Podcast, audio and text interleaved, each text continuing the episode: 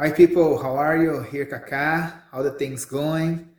So today I'm going to talk a little about the music in Liverpool, the city in England. Firstly, I recorded a program about uh, Manchester, that is the other city that is not far from Liverpool. I think 93 miles around the distance between one city to another. And today about Liverpool, about music and about football of that beautiful city. I uh, well, I am lucky because I visited the city.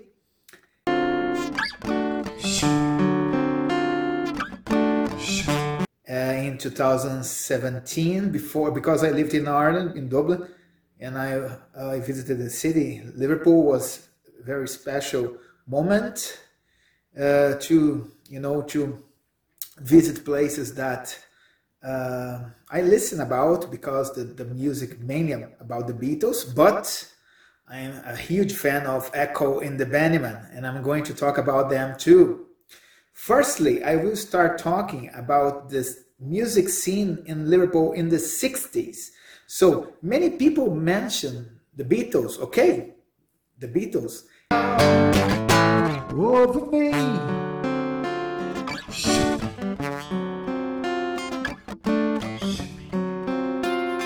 Came from the, the city and the Beatles became a worldwide band. But in Liverpool, there were other bands like Gary and the Pacemakers.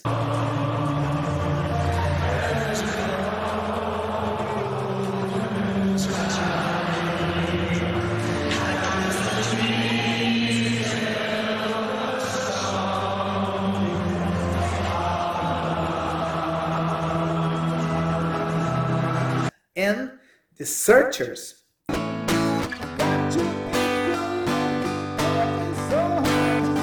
Actually, the searchers recorded a song with the name Needles and Pins. And I played the song many times because the Ramones uh, recorded a version of the song. But actually, it came from this band. This band wrote the song and recorded the Searchers. So I mentioned three bands in Liverpool, but there were other bands. In the 60s, the music scene in Liverpool was very rich. And let's go to mention football. In football, too, both teams of the city, because there is the Liverpool, famous all over the world, and Everton. Uh, Everton is the other team in Liverpool, very famous. Uh, the team, uh, Liverpool, uh, won some important titles in the 60s. England League in 1963 64 together. Yeah. Together. Yeah. 1965 66. And Everton before in 1962 63.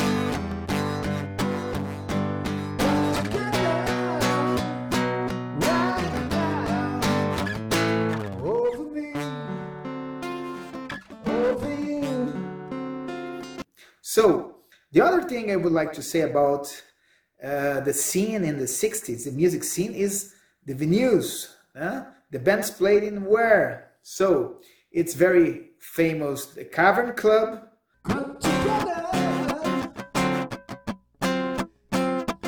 But I would like to mention the Casbah Coffee Club.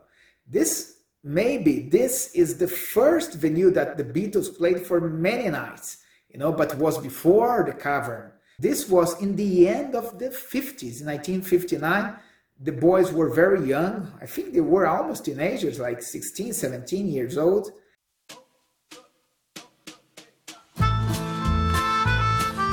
And uh, they started playing this venue.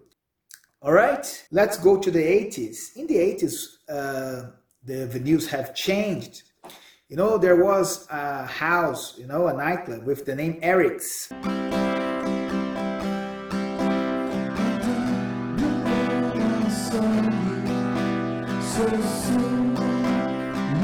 In the Eric's, many bands played there, performed there, like Simple Minds, Joy Division, and other bands.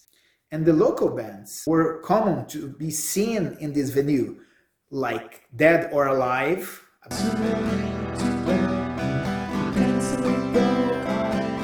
Band from the 80s, famous in Liverpool, and Echo and the Bunnymen.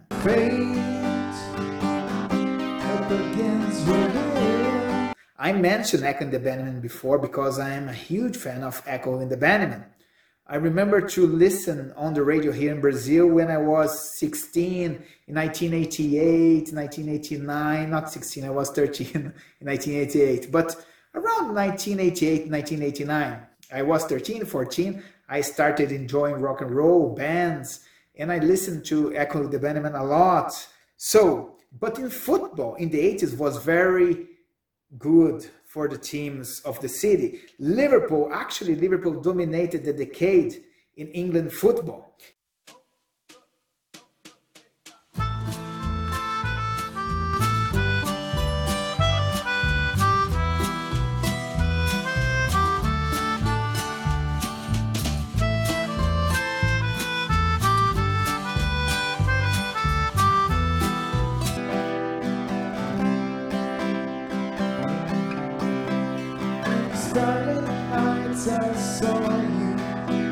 So cruelly you kiss me. Your lips a magic world. Your smile. So the teams won titles and trophies in that time in the 80s.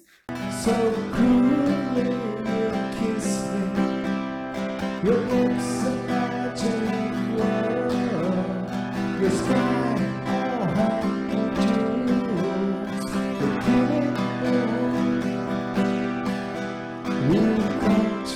was very successful in the 80s. And the bands were coming out, eh, like in the 60s, Echo and the Bunnymen, Dead or Alive, and others. Okay, this I would like to talk to you today. See you next program. Bye bye.